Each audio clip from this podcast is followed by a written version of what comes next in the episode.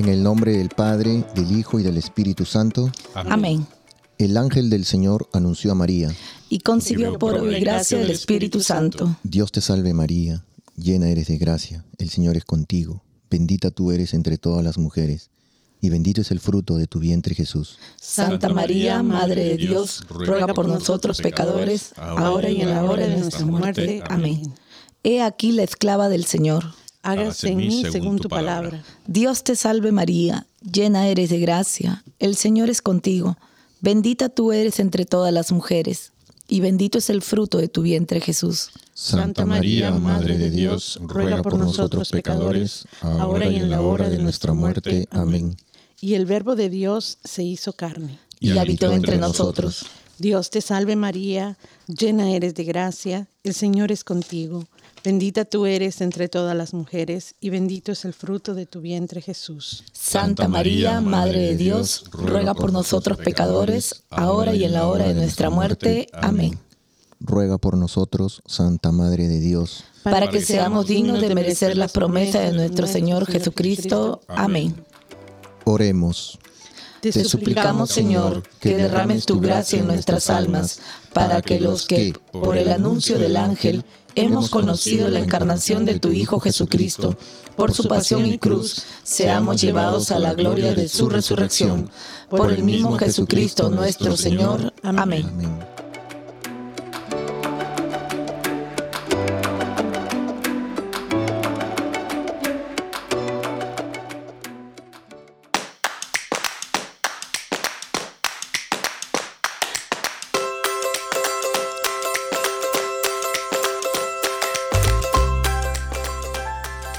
Bienvenidos todos arrepentidos, conversos, testigos, un programa católico sobre Pedros, Berejizos. Restitutas. ¿Rogatas? flananios y otros pecadores empedernidos. Bienvenidos a todos, un nuevo lunes, feliz lunes para cada uno de ustedes. Esperamos que hayan encontrado en esta cuaresma un tiempo para la reflexión que llama a convertirnos y a volver a Dios, un tiempo de conversión que marca la iglesia para prepararnos a la gran fiesta de la Pascua. Bueno, ya casi terminando el mes del año, de marzo, perdón, el tercer mes, y muy bendecidos. Vamos a empezar aquí em, ya empezando la Semana Santa con el Domingo de Ramos y a una semana, perdón. Y quiero saludar a María Antonina, a ver cómo estamos, María Antonina. ¿Cómo están? Saludos a todos y muy feliz inicio de semana. Qué bueno, qué bueno. Sótica, ¿Qué tal? ¿Cómo están? Buenas tardes. Ah, Bueno, buenos días, bienvenidos a todos. ya depende a la hora que nos escuchen. Esperamos que se encuentren bien. Gracias por estar un lunes más con nosotros. y Aquilino aquí en los controles. ¿Qué ha pasado aquí? Ah. No quiero- Pues sí, aquí muy bien aquí, me están despertando. Despertando. Aquí está. Controles. Sí, Los, ah, los yo- controlo un poco tarde. yo te digo que todas las resoluciones de cuaresma se me han ido ya a no sé dónde, menos una. Solo me queda una que hasta ayer la llevo, pero que, que no, que las demás todas. Y fíjate que yo cogí- cojo un porrón siempre para que pues siempre te quedan dos o tres, ¿no? Pero este año me parece que. A volver a trabajar, a volver a trabajar esta Semana Santa. eh, Dios mío. Sí, sí, aquí los saluda un servidor, Nemesio. Bienvenidos a todos. Muchas gracias por acompañarnos en estas, esta hora que siempre están ustedes acompañándonos en un lunes más. Gracias porque siempre están con nosotros para conocer más de nuestros queridos santos católicos. Sí, oye, y no pasamos lista a los que nos escuchan porque son muchos, son esos 3 mil millones y pico, o sea que. Ya demasiado, se nos iría la hora. Muchos, eh. sí. Ah, saludos a todos los amigos de Radio Querigma y demás emisoras que nos acompañan esta hora y nos permiten entrar en sus hogares. Un fuerte abrazo para cada uno de ustedes, donde quiera que se encuentren. Y bueno, a ver, Sótica, ¿a qué santo honramos hoy? Bueno, el día de hoy tenemos a los santos y beatos San Ruperto de Worms, San Alejandro de Drisipa- Drisipara, San Juan de Licópolis, San Marolas, San Narcestes Mártir, San Teoprepides, San Sanitas, Beato Francisco Fa di Bruno, Beata Panacea de Musi, Beato Peregrino de Falerone. Que intercedan por nosotros. Amén. Amén. Te tocó fácil esta semana. No sé, casi. A mí siempre me tocan los difíciles. ni pronunciar, de- ni pronunciar. que intercedan por nosotros. Bueno, Sí, sí. amén.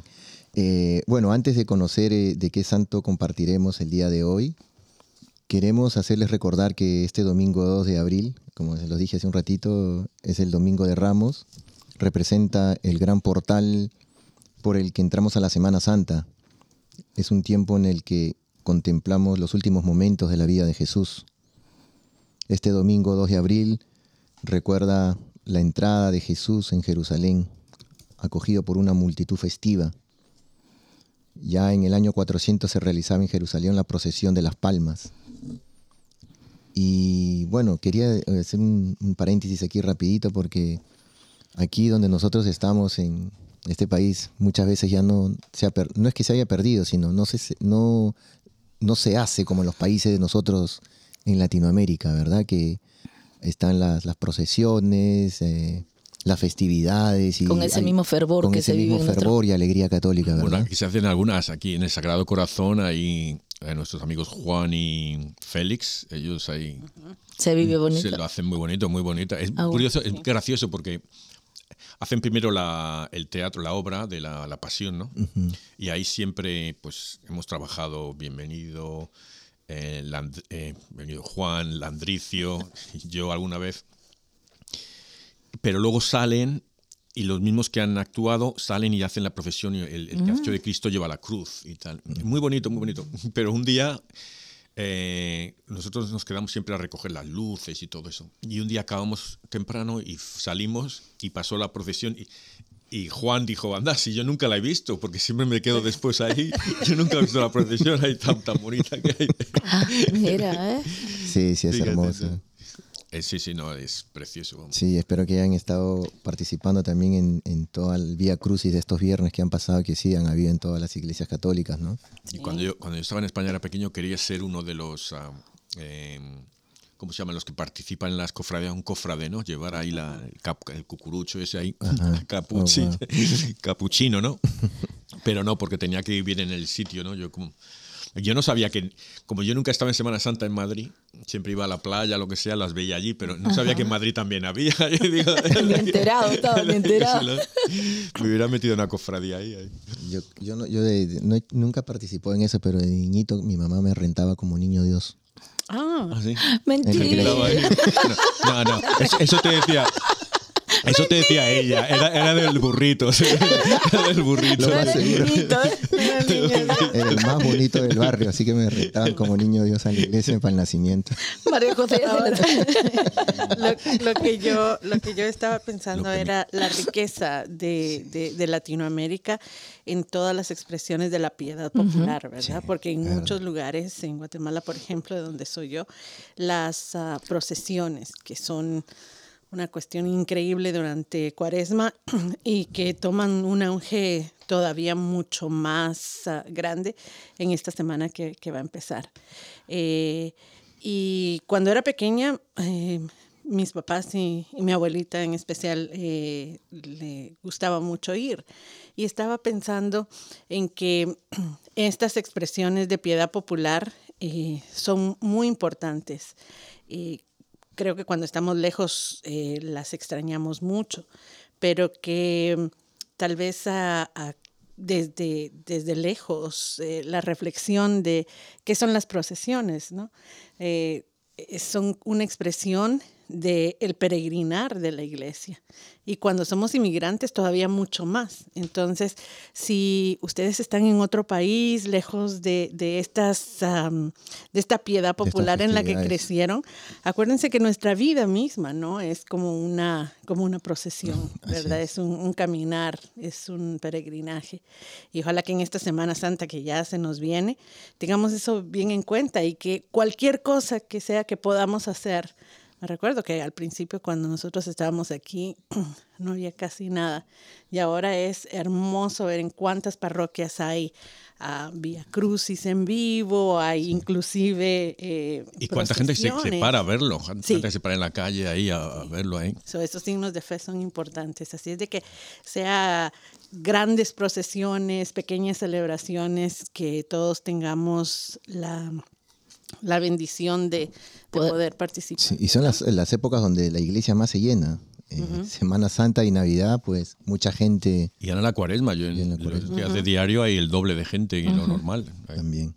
Sí, bueno, la, la, Santa Misa se caracteriza enteramente por el tema de la pasión de Jesús. Esto es particularmente cierto con el texto de los Evangelios, que representan el relato de la pasión, según el año correspondiente. La primera lectura tomada del libro del profeta Isaías, el canto del siervo del Señor Isaías 50, se convierte en una oración en el Salmo 22, con el, con el estribillo, Dios mío, Dios mío, ¿por qué me has abandonado? Un temor que sin embargo no impedirá a Jesús obedecer al Padre hasta la muerte en la cruz, como recuerda el texto de Filipenses, elegido como segunda lectura. La Semana Santa no es una celebración de duelo y lamento, sino la semana que expresa el corazón del misterio pascual cuando Jesús da su vida por nuestra salvación. Por amor Jesús se hizo hombre, y por amor da su vida. En esta obediencia Jesús ama al Padre y ama a los hombres que vino a salvar. En el Domingo de Ramos se nos ofrece una interpretación de nuestra vida y destino. Cada una de nuestras penas y dolores encuentra una respuesta en Jesús, ante preguntas como ¿por qué sufrir? ¿por qué morir? ¿Por qué tomar tantas decisiones incomprensibles a los ojos humanos? Jesús no nos dio respuestas vagas, sino que con su vida nos dijo que está con nosotros, a nuestro lado, hasta el final. Nunca estaremos solos en nuestra alegría y en nuestro sufrimiento. Jesús está allí. Y aquí también un rapidito, a eso me hace acordar, muchas veces nosotros preguntamos por qué, por qué nos pasa eso. Y, yo estuve escuchando hace unas semanas atrás eh, la reflexión de un sacerdote y, los grandes pecados, el pecado más grande es la soberbia, ¿no? Muchas veces se han hecho guerras, eh, se han separado matrimonios, peleas entre hermanos, entre amigos del trabajo y lo que sea por la soberbia, por no dar ese pequeño aceptar y decir, bueno, sí, discúlpame o, o no quiero aceptar, no quiero, yo quiero imponer mis cosas, ¿no? Y Adán y Eva, decía este sacerdote cuando explicaba esta partecita, se dejaron engañar por el demonio, ¿no? en este caso la serpiente, ¿no? Porque le decía que iban a ser como dioses, iban a saber cuál era el bien y cuál era el mal. Y en cambio, la Virgen María hizo todo lo contrario. Por humildad dijo, yo soy la esclava del Señor, hagas en mí según tu, y así es como, hagas en mí según tu voluntad, tu palabra, y así como tenemos que actuar, ¿no? Con esa humildad y sabiendo que Jesús nunca nos va a abandonar, ¿no? Él nos envía como ovejas en medio de lobos, pero ¿qué va a ser una oveja en medio de diez lobos? Tenemos que confiar ciegamente en Dios. Él nos mandó, y si Él nos mandó, pues tenemos que dejarle saber que la palabra de Dios no, no, va a fallar y Él nunca nos va a abandonar, siempre va a estar con nosotros. Sí, yo ahora que estoy leyendo unos libros de unas monjas, eh, me estoy dando cuenta de la importancia de la obediencia. Y, lo decía un sacerdote, me decía, eh, castidad, pobreza, obediencia, dice, eh, ni castidad ni pobreza, lo, más difícil es la obediencia, obediencia a tu obispo, a tu párroco, al que sea. Y, y esta, yo siempre decía, bueno, las órdenes, hay muchas órdenes, pero cada, cada orden tiene sus reglas, ¿no?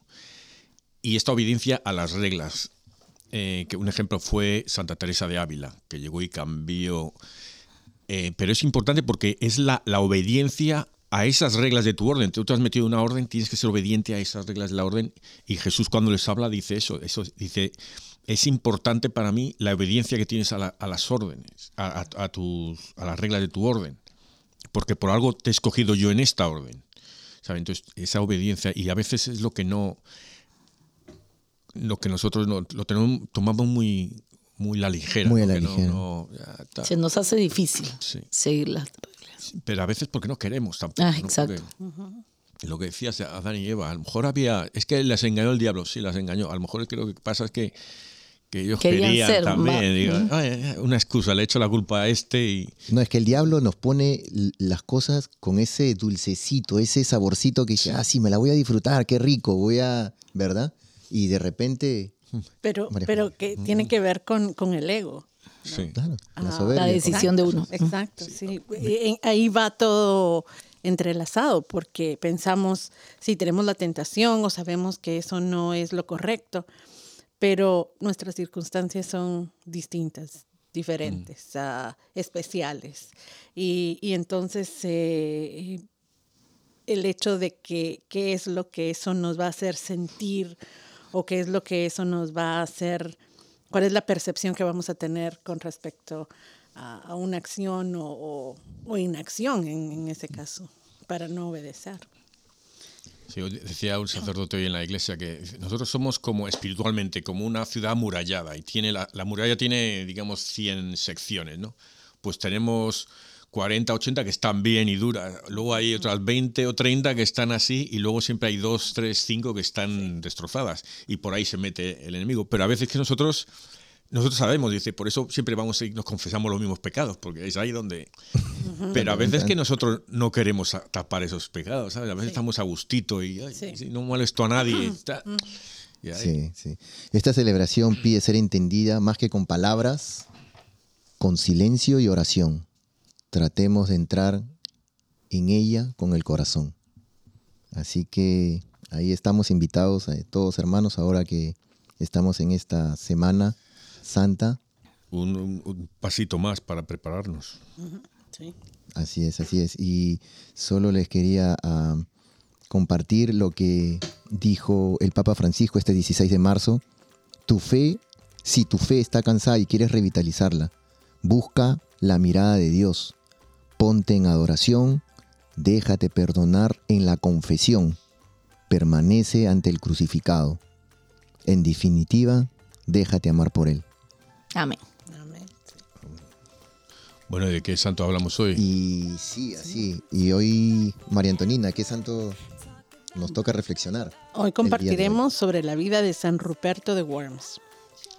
Bien, bien. Gracias, gracias, muchas gracias. Bueno, y saludos especiales a, a, Ruperto Arellano Vargas de Michoacán, a Guadalupe Reina Hernández de Toluca, a María Guadalupe Pola López y a María Guadalupe Amador López. Y a todos los Rupertos y Rupertas. Rupertas y todo lo demás. Sí. Y los, ¿cómo se llamaba el otro? Los Marolas también. Los Marolas. Los Marolas.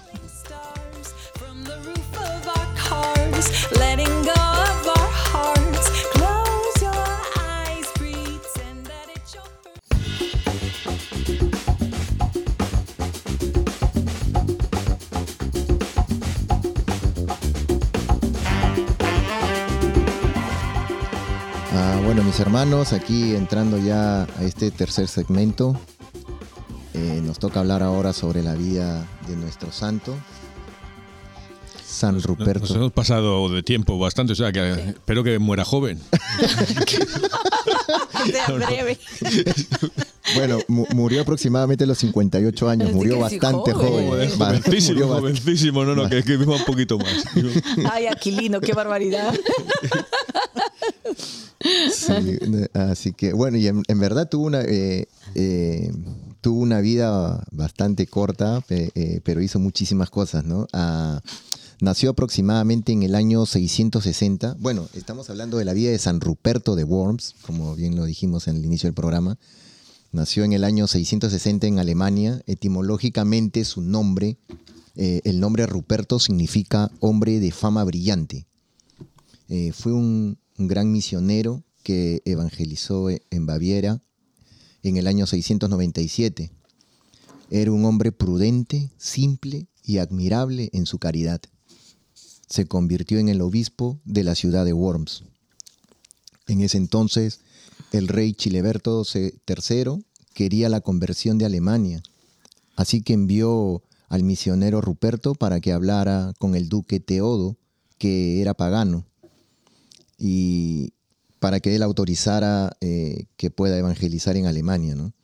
Eh, el rey Chileberto le dio varias recomendaciones al misionero Ruperto para que le pudiera transmitir todo esto al duque Teodoro y a su vez eh, se las transmitió y el duque Teodoro finalmente pudo aceptar que San Ruperto pudiera evangelizar, ¿no?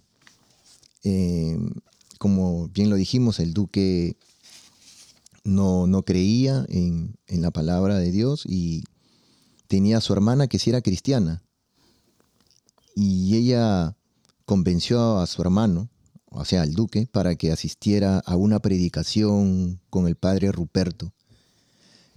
Oye, espera, eh, eh, siempre que estudiamos algún rey o sale algún rey o algún así conde de ahí y tal que no es cristiano, es la mujer o la hermana, una mujer la que le convierte. O sea, La importancia de las mujeres en la conversión de los hombres o los pecadores.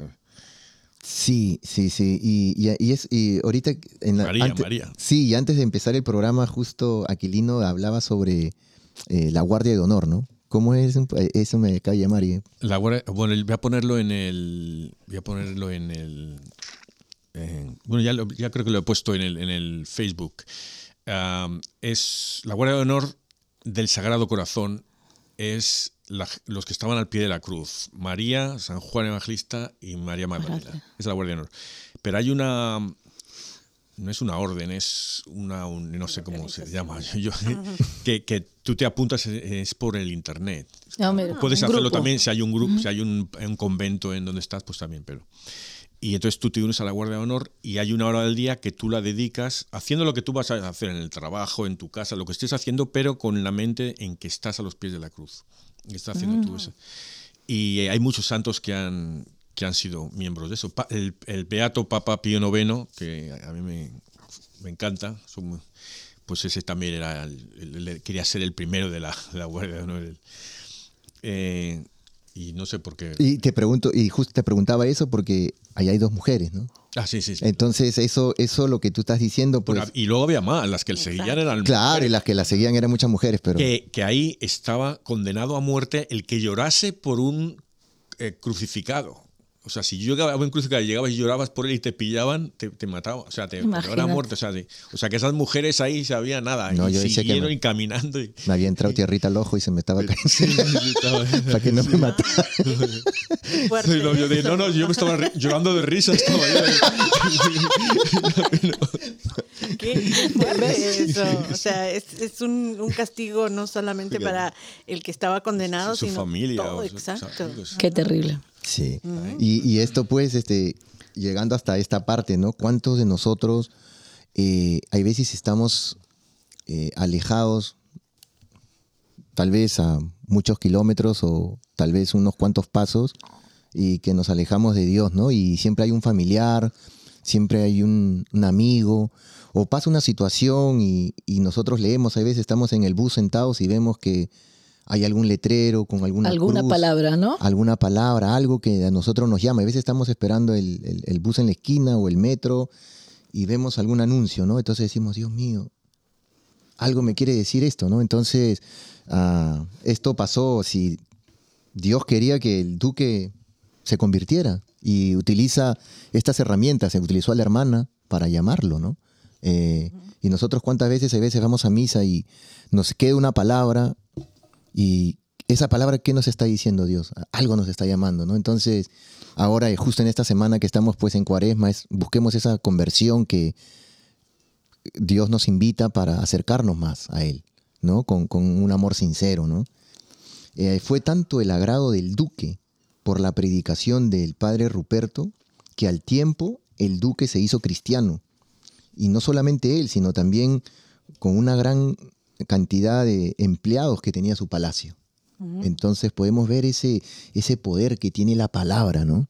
De poder traer a, la iglesia a tantos hermanos que se han ido, ¿no? Y es que una cosa que a veces también no, nos dejamos aparte, que, que Jesús es la palabra de Dios, el verbo de Dios. Entonces, sobre todo si empiezas con la palabra, leyendo los evangelios, la Biblia, las escrituras, ya es Jesús ahí, este el que está ahí, ¿sabes? Eh, o sea, estás tú eh, presentando a Jesús, entonces ahí, claro, qué más poder de, sí. la palabra compra viva, vida. Sí, y, y a veces uno se, se, pone a pensar, ¿no? Yo, este es, no sé, como un tip, no lo, no lo había pensado, pero a veces cuando uno está, decirlo, perdón, pero a veces uno lee la Biblia y se, se va imaginando, ¿no?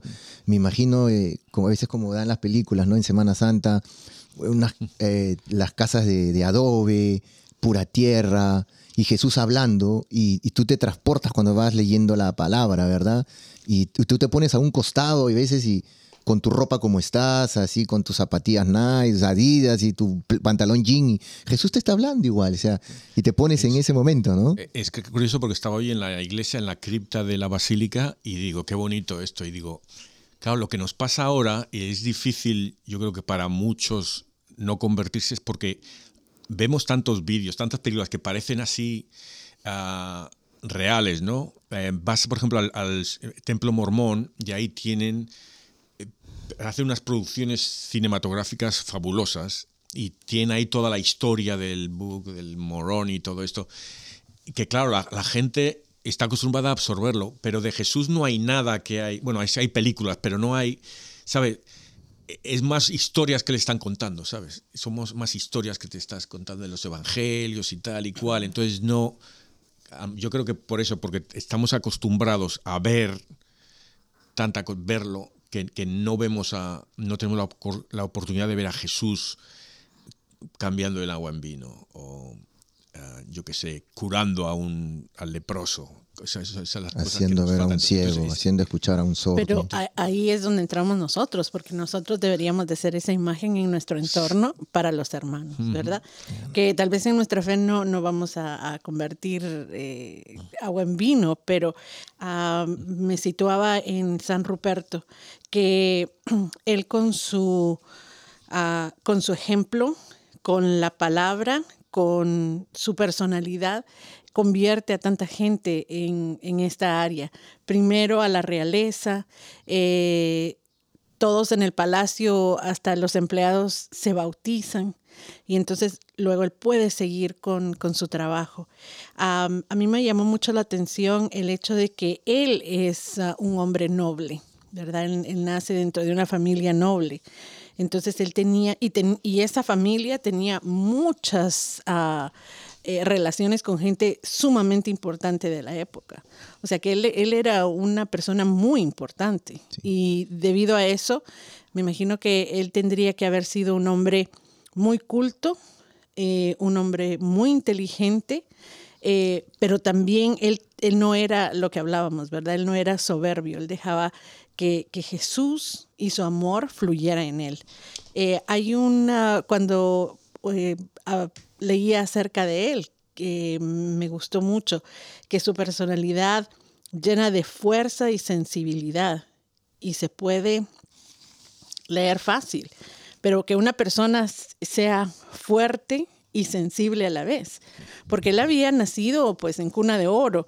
Y, el hecho de que mucha gente solamente de lejos vea la pobreza o la necesidad, y no solo la material, pero también la espiritual, porque él como noble había tenido la, la bendición de poder ser formado eh, religiosamente. Y había muchas personas en aquel tiempo que no era por falta de, fe, sino de instrucción, que no, no, se habían convertido. Y él usa todo eso, todas esas herramientas y todos esos regalos dentro de su misión. Eh, cuando predicaba, cuando iba por todas las regiones eh, y, y, él iba convirtiendo gente me llamó mucho la atención porque realmente son también estas características como las de Jesús, un hombre lleno de fuerza de su época y de una sensibilidad increíble. Y ahí, ¿verdad? Un llamado a que podamos a, imitar, imitar eso, de, lo que nosotros tenemos, que lo podamos poner en servicio a lo que estamos llamados. Y, nosotros como padres estamos... Uh, y ustedes, eh, amigos oyentes, eh, como amigos, como hijos, o sea, como tíos, como padrinos, estamos eh, llamados a eso, ¿no? A, evangelizar, a dejarles saber a nuestros familiares. muchas veces, como, como, bien lo dijo, al no tener el conocimiento, pues hay veces vienen hermanos de otras denominaciones y nos leen dos versículos o uno, basta y oh sí, tiene razón, vi la luz y se van, se los llevan. ¿Pero por qué? Porque muchas veces nosotros los católicos somos flojos, no leemos la Biblia, no buscamos información, no queremos participar en un grupo de, que tiene la, iglesia católica, las parroquias. ¿Cuántos grupos hay? Pero oh, yo no sabía que había, yo, no, yo, no, yo no, sabía que existía esto. O muchos dicen, no, en la iglesia católica no saben nada de Biblia. ¿Pero por qué que nadie busca las enseñanzas de la Biblia, nadie busca las clases. uno, uno, mismo tiene que también investigar y buscar. O sea, Dios no, no, no obliga. Pero así como uno le gusta la novela, nadie te dijo que existe esta novela o esta película, ¿verdad? Por ahí la escuchaste, pero, ah, sí, ¿quién no ha escuchado hablar de Dios? ¿Quién no ha escuchado hablar de Jesús? Bueno, investiga, ¿no? Así, alguien dijo, uy, esta película es buena, y te quedaste con, uy, esta película es buena.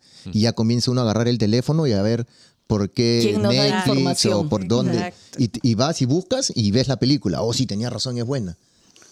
Nosotros desde niños hemos escuchado que Jesús existe. Entonces, ¿quién es Jesús? ¿Qué hace en nuestra vida? Entonces tenemos que buscarlo. Y así como estamos interesados por esa película, tenemos que estar mil veces más interesados en buscar la vida de Jesús para que haya un cambio.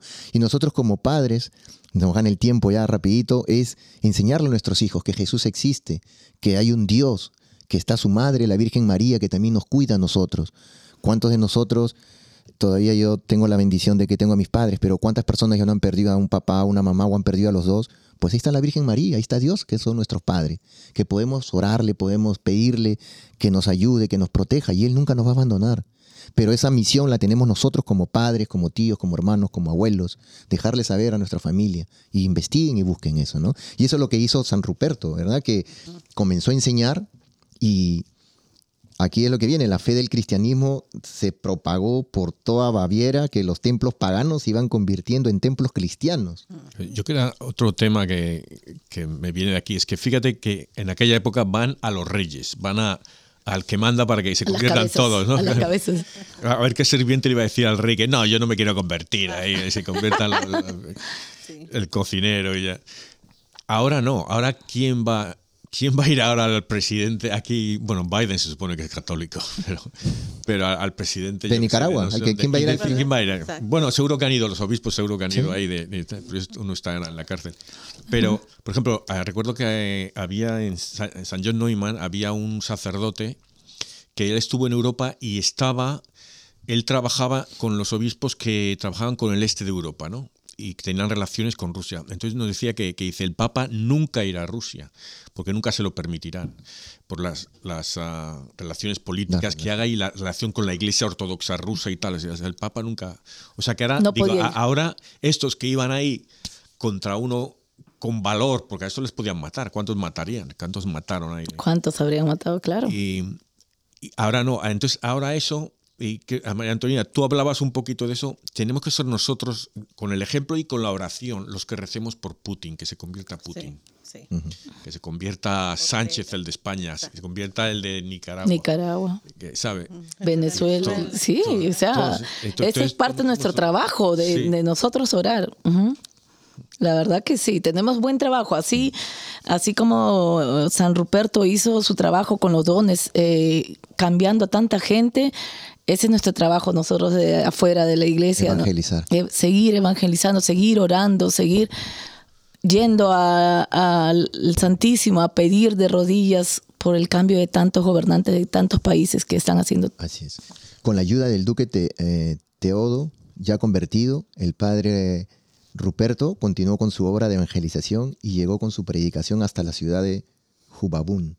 Esta ciudad obtuvo eh, el permiso del gobierno para reconstruirla y, cambiarle de nombre. Eh, le puso el nombre de Salzburgo y esta ciudad pues hoy en día se ha hecho ah, mundialmente famosa porque ahí nació y murió el célebre músico Mozart. ¿no? Sí, la ciudad de la sal. la ciudad de la sal. Tienen, tienen las minas de sal ahí. Las minas de sal. Allí, allí construyó ocho edificios para las obras religiosas, al igual que varias parroquias para administrar los sacramentos a los nuevos cristianos. También viajó a Irlanda a traer a 12 nuevos misioneros y, convenció a, a Santa Erentrudes, justo lo que estábamos hablando, para que fundara un convento religioso en Salzburgo. Ella accedió y junto con sus hermanas de comunidad se dedicaron a proclamar la fe y la, evangelización de toda la comunidad. ¿no? Eh, en Salzburgo se le atribuye a San Ruperto no solo la evangelización, sino también el progreso de la ciudad con la educación técnica para poder extraer la sal, lo que estaba diciendo Aquilino hace un ratito. ¿no? Salzburgo hoy en día es una ciudad conocida como la ciudad de la sal Y San Ruperto murió el 27 de marzo del año 718 y como bien lo dijimos al principio, aproximadamente a los 58 años y fue justo el día de Pascua. Oh, casi, casi. casi, casi.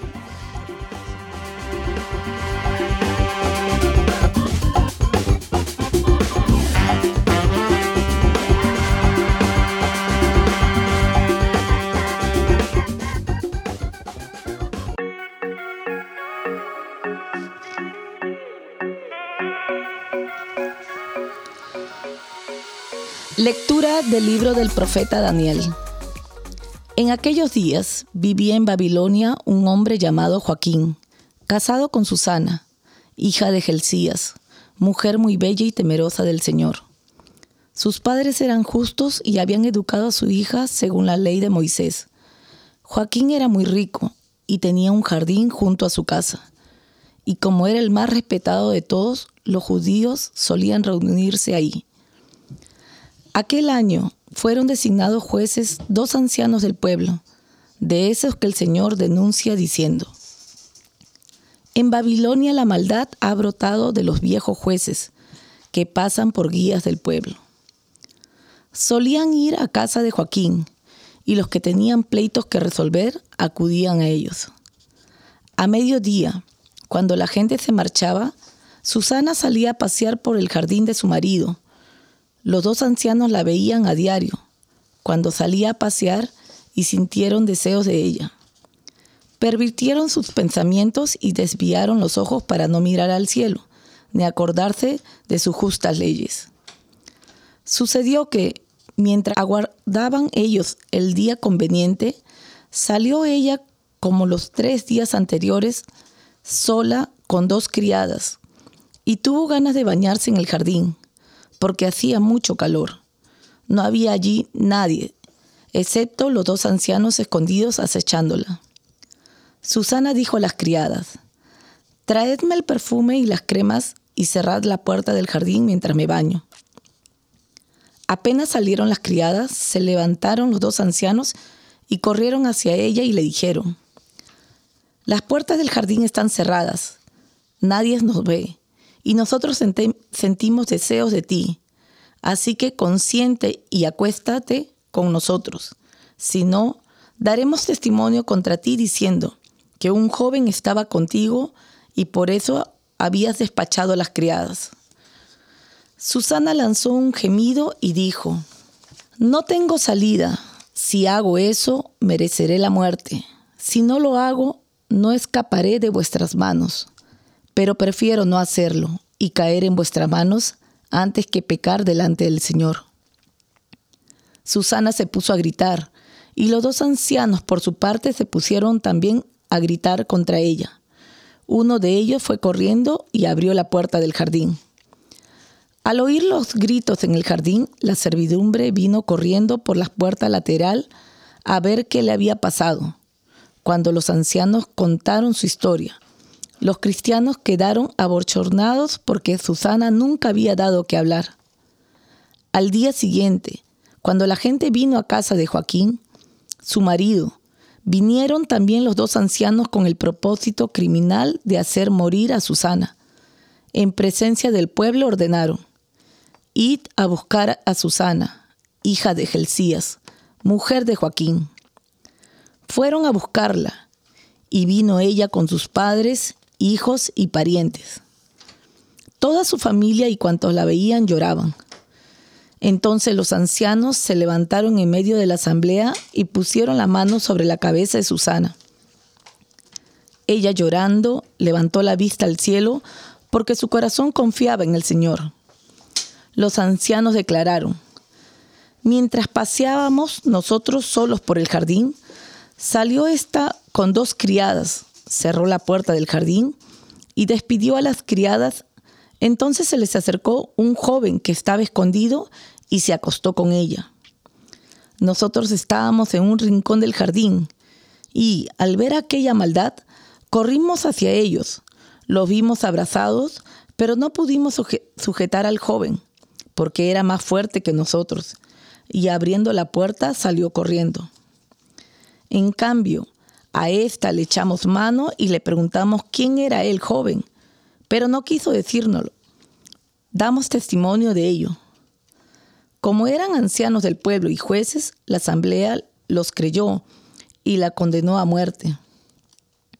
Susana dijo gritando, Dios eterno, que ves lo escondido, que lo sabes todo antes de que suceda. Tú sabes que han dado falso testimonio contra mí y ahora tengo que morir, siendo inocente de, lo que su maldad ha inventado contra mí. Y el Señor escuchó su voz. Mientras la llevaban para ejecutarla, Dios suscitó el Espíritu Santo en un muchacho llamado Daniel, y éste dio una gran voz. Yo soy inocente de la sangre de esta. Toda la gente se volvió a mirarlo y le preguntaron, ¿qué es lo que estás diciendo? Él, plantando en medio de ellos, le contestó, pero, ¿estás loco, hijo de Israel? ¿Con que, sin discutir la causa ni conocer la verdad, condenáis a una hija de Israel? Y volved al tribunal porque esos han dado falsos testimonio contra ella. La gente volvió a toda prisa y los ancianos le dijeron, ven, siéntate con nosotros e infórmanos, porque Dios mismo te ha dado la ancianidad. Daniel les dijo, separadlos lejos uno del otro, que los voy a interrogar. Cuando estuvieron separados el uno del otro, él llamó a uno de ellos y le dijo, envejecido en días y en crímenes, ahora vuelven tus pecados pasados cuando dabas sentencias injustas condenando inocentes y absolviendo culpables contra el mandato del Señor. No matarás al inocente ni al justo. Ahora puesto que tú la vistes, dime debajo de qué árbol los vistes abrazados.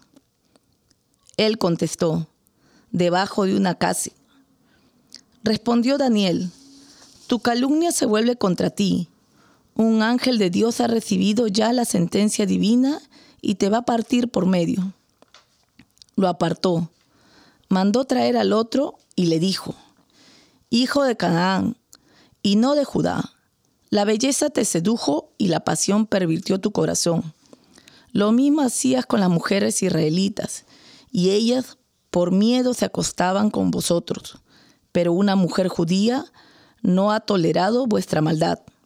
Ahora dime, ¿bajo qué árbol los sorprendiste abrazados? Él contestó, debajo de una encina. Replicó Daniel, tu calumnia también se vuelve contra ti. El ángel de Dios aguarda con la espada para dividirte por medio. Y así acabaron con vosotros. Entonces toda la asamblea se puso a gritar, bendiciendo a Dios que salva a los que esperan en Él. Se alzaron contra los dos ancianos, a quienes Daniel había dejado convictos de falso testimonio por su propia confesión, e hicieron con ellos lo mismo que ellos habían traumado contra el prójimo. Les aplicaron la ley de Moisés y los ajusticiaron. Aquel día se salvó una vida inocente.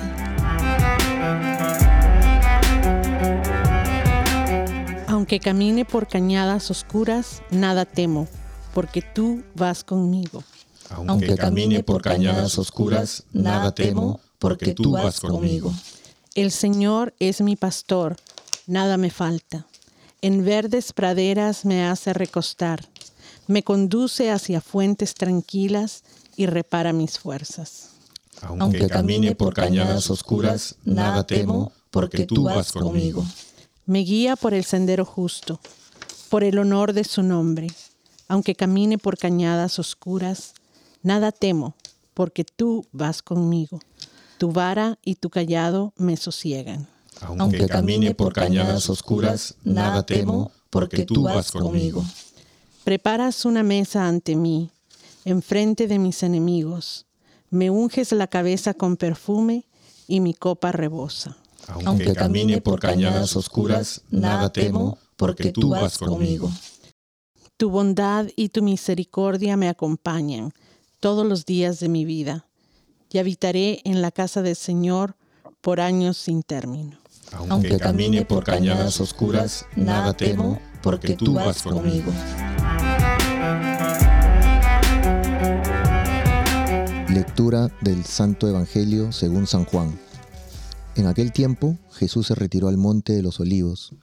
Al amanecer se presentó de nuevo en el templo y todo el templo acudía a él y sentándose les enseñaba.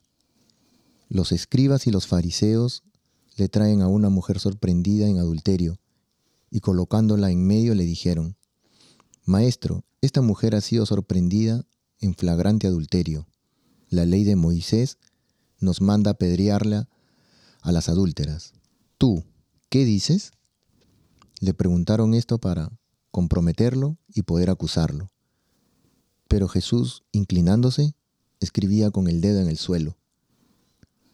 Como insistían en preguntarle, se incorporó y les dijo, El que esté sin pecado, que le tire la primera piedra. E inclinándose otra vez, siguió escribiendo. Ellos, al oírlo, se fueron escabullendo uno a uno, empezando por los más viejos. Y quedó solo Jesús con la mujer en medio, que seguía allí delante. Jesús incorporó y le preguntó, Mujer, ¿dónde están tus acusadores? ¿Ninguno te ha condenado? Ella contestó, Ninguno, Señor. Jesús le dijo, Tampoco yo te condeno. Anda y en adelante no peques más. Tremendas lecturas, la verdad. Muchísimo. Dios mío. Ah, empezando por la primera lectura, ¿no? Eh, esa confianza que hay que tener en Dios, ¿no? Susana, cómo, cómo la tuvo, ¿verdad? Tantas dificultades, tantos problemas que pasamos y pensamos que nosotros mismos con, nuestras propias fuerzas y, y que ya estamos perdidos, pero si nosotros siempre ponemos esa confianza en Dios, Jesús, en ti confío, pues siempre él, va a estar con nosotros, ¿no? Sí, eh, aquí hemos tenido en el trabajo, a veces venían eh, un grupo que hace, va a las cárceles y hacen poesía con los presos, hombres y mujeres, entonces vienen aquí luego y, y dicen la poesía, ¿no? Y muchos de ellos han, sido gente que han sido acusados falsamente eh, realmente negros que les han metido, pues tú mataste a este o hiciste esto y no, lo hicieron con, a lo mejor con 15 años de meter en la cárcel y salen con 50 y tantos. y porque se prueba que fue mentira, porque ahora ya se puede con el ADN y todas estas cosas, ¿no? Y, entonces estas cosas pasan todavía, ¿no? Cuanto los falsos. Entonces yo, yo digo, tú lo ves a mira estos tipos acusándola y tal, pero ¿Y cuántas veces nosotros seríamos los que estaríamos ahí? Ah, sí, a por ella, a por ella, matarla, matarla a ella, ¿no? Sí, sí, sí. sí. y lo mismo, aunque, y ahí es donde viene ¿no? El, el, salmo, ¿no? Aunque camine por cañadas oscuras, nada temo porque tú vas conmigo. O sea, todas esas dificultades, ¿no? Todos esos problemas que pasamos día a día, nuestros mismos pecados, ¿no? Que a veces sabemos que estamos por ese camino, ese cañado oscuro, pero ahí estamos de tercos. y siempre saber, ¿no? Que Dios es un Dios justo, que no va a dejar, que aunque pensemos que en el momento es una gran injusticia que nos ocurre, pero a Dios no se le escapa nada. Siempre vamos a llegar a tener una justicia y si no la tenemos acá, esperemos la justicia divina, que Él se encarga de todo. Dios, si lo ponemos en sus manos, Él se encarga de que Dios, Dios es muy justo con nosotros. A mí me pasó algo peculiar mientras tú leías, porque eh, realmente eso, de, poder transportarme ahí al lugar, ¿verdad? De donde está Jesús, eh, sin ver a, nadie, a todos los acusadores, solo viendo a al piso y escribiendo. Eh, no me puedo imaginar todo lo que le pasaba por la mente, ¿verdad? En ese momento cuando oía eh, acusaciones, odio, cuando él podía leer los corazones y las mentes de, todos, y de una manera eh, gracias a Dios, amorosa, porque igual hubiera podido levantar la vista y que todos cayeran muertos, ¿verdad? Porque él sabía el corazón de cada uno. Y no, le, les dice, eh, bueno, el que esté sin pecado, que tire la primera piedra. Qué palabras tan, tan, tan Y todos desaparecieron. Pero yo, me, o sea, pensaba en esta mujer que ya estaba lista, me imagino, para que la apedrearan. O sea, qué muerte tan, tan horrible. Y, y está ella ahí y ella hubiera podido también, ¿verdad? Cuando vio que todo el mundo se iba, también irse. Y se queda hasta el final. Eh, ahí me da la pauta que en ese momento, en, ese tiempo en donde, en donde ella está viendo todo esto, no solamente ah, tiene un momento de arrepentimiento, sino de conversión, porque tuvo la confianza de quedarse para escuchar al que la había salvado, a- para escuchar las palabras de, quien iba realmente a, a decir la sentencia final de qué era lo que iba a pasar. Y entonces la entereza, la fortaleza, el, el- todo lo que nos enseña con esta actitud de- de simplemente quedarse. Y a veces pienso que en estos momentos en donde estamos tan apurados para vivir, eso es de lo que menos hacemos. El parar, el quedarnos, aunque sea, aunque nos dé un temor tan grande, porque entonces tenemos que examinar y ver nuestro interior y todo lo que estamos fallando. Pero aquí un ejemplo bien grande de una mujer que sabía que era lo que había hecho y, y que eh, espera, eh, pues, ¿verdad? Creo que la reconoce, condena, reconoce exacto, su pecado, ¿no? y, y- y su arrepentimiento eh, le gana la salvación.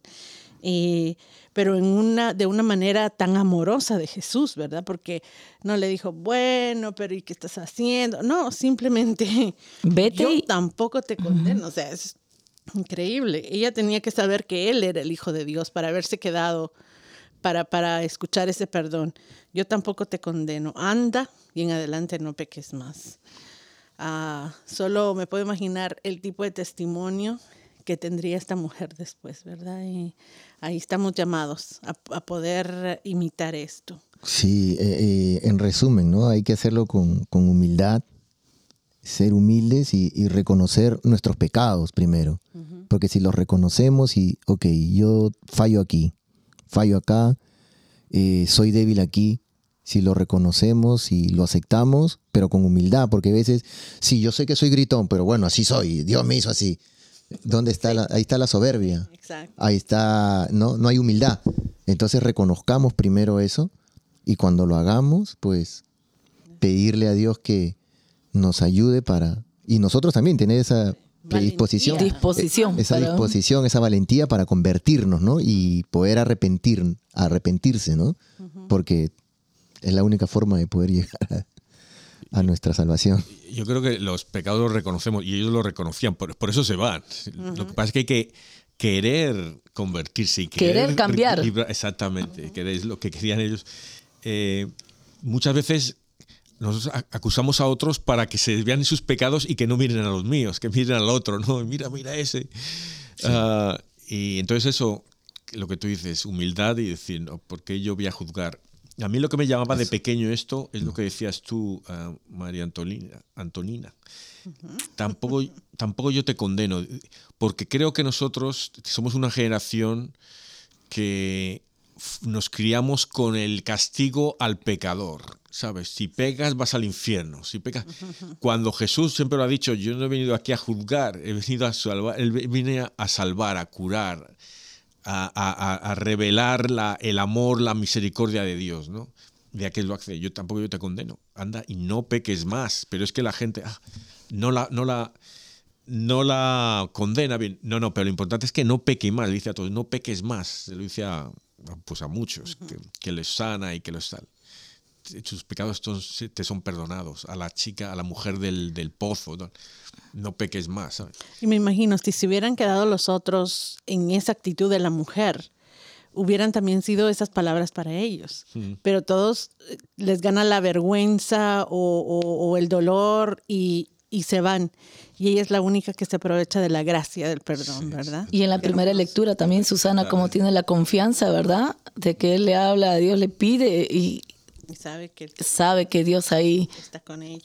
Y, y lo difícil que es tener la, la confianza esa. Lo difícil que es. Que, que a veces, sí, sí, confío en Dios, pero luego. eh, es ese que- Ah, amén. como, Nos ganó el tiempo. Iba a decir otros chis- mis chistes largos, pero no lo diré, no lo contaré. Pero, Para la próxima.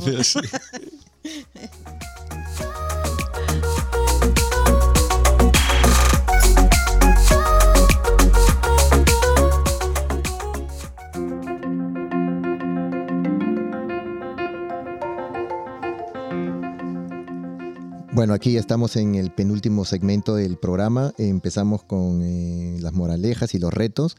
Eh, la moraleja sería, eh, San Ruperto, ser fuertes. Como bien lo decía María Antonina, lo describió bastante bien. San Ruperto, un paralelo con Jesús, no era fuerte, pero tal vez era sensible, ¿no? Ser fuertes nosotros en la oración, y tener eh, esa sensibilidad para las necesidades del prójimo, ¿no? Así que todo esto no lo podemos conseguir si no le pedimos la ayuda al Espíritu Santo, ¿no? Que nos ayude, ¿no?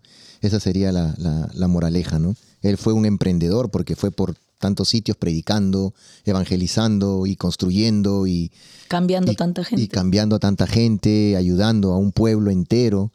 Entonces, eh, eso, tener ese, eh, eh, esa fuerza, ¿no? Sí, sí, en la oración. Creo, Fótica, que eras tú la que lo decía, que, que no hay que dejar solo la evangelización a los sacerdotes y a los obispos, también nosotros somos el primer granito. Así arena, es, así es. Ahora vamos con los retos, porque nos gana la hora. A ver, María Antonina, rapidito, su reto. Bueno, eh, me, me- me tocó mucho la oración y entonces el reto es de ah, ser valientes, no huir al momento en donde podemos tener la gracia de Dios. A veces estamos tan cerca, pero nos, nos surge el seguir en el corre-corre del día. Y todos los días Dios nos regala momentos increíbles de gracia. Eh, y muchas veces eh, los, los desaprovechamos porque sí tenemos tiempo para ir a la iglesia, sí tenemos tiempo para parar un poquito y, y, eh, leer las escrituras o orar con la familia y los vamos desaprovechando. Entonces, eh, eso creo que es también parte del, del correr y no quedarnos. Y mi reto es, en esta Semana Santa que, que ya nos viene, eh, tomar ese tiempo para, para poder recibir la gracia de Dios en los sacramentos, en el día a día, eh, por medio de los hermanos. Amén. Ok, Sótica. Creo que en esta semana mm, pienso de que sería bueno perdonar de repente los defectos de otras personas que nos puedan molestar en la vida, ¿verdad? Aprender a sobrellevar, aprender a tener esa humildad, esa paciencia que a veces no la tenemos. Wow, Sótica, qué tal reto, man. Fue un martillazo en mi cabeza, Aquilino. Yo creo que la he hecho apuesta. El, Aquilino, su reto. Yo es re- leer eh, la pasión de los cuatro evangelistas un poquito cada día, en, en todo lo que queda de, nos quedan dos semanas ¿no? de, de cuaresma, pues eso, leer un poquito las, las, la- las pasiones de los cuatro evangelios, pero intenta leerlas como que te la está contando uno de los protagonistas, que te la está leyendo María o Jesús o San Pedro o María Magdalena, que piensa lo que así rezas con un, un santo. Wow, qué tal reto. Sí, y mi reto, como siempre les digo yo, ah, vayan al Santísimo. Ahora más que nunca en esta semana tan especial que ya estamos. Y descubran, Dios nos está llamando. Algo, algo nos está diciendo. el, a enfocarse en reconocer la, la verdadera presencia de Jesús, la re- presen- presencia real, Real. de Jesús en la Eucaristía. Amén. Amén.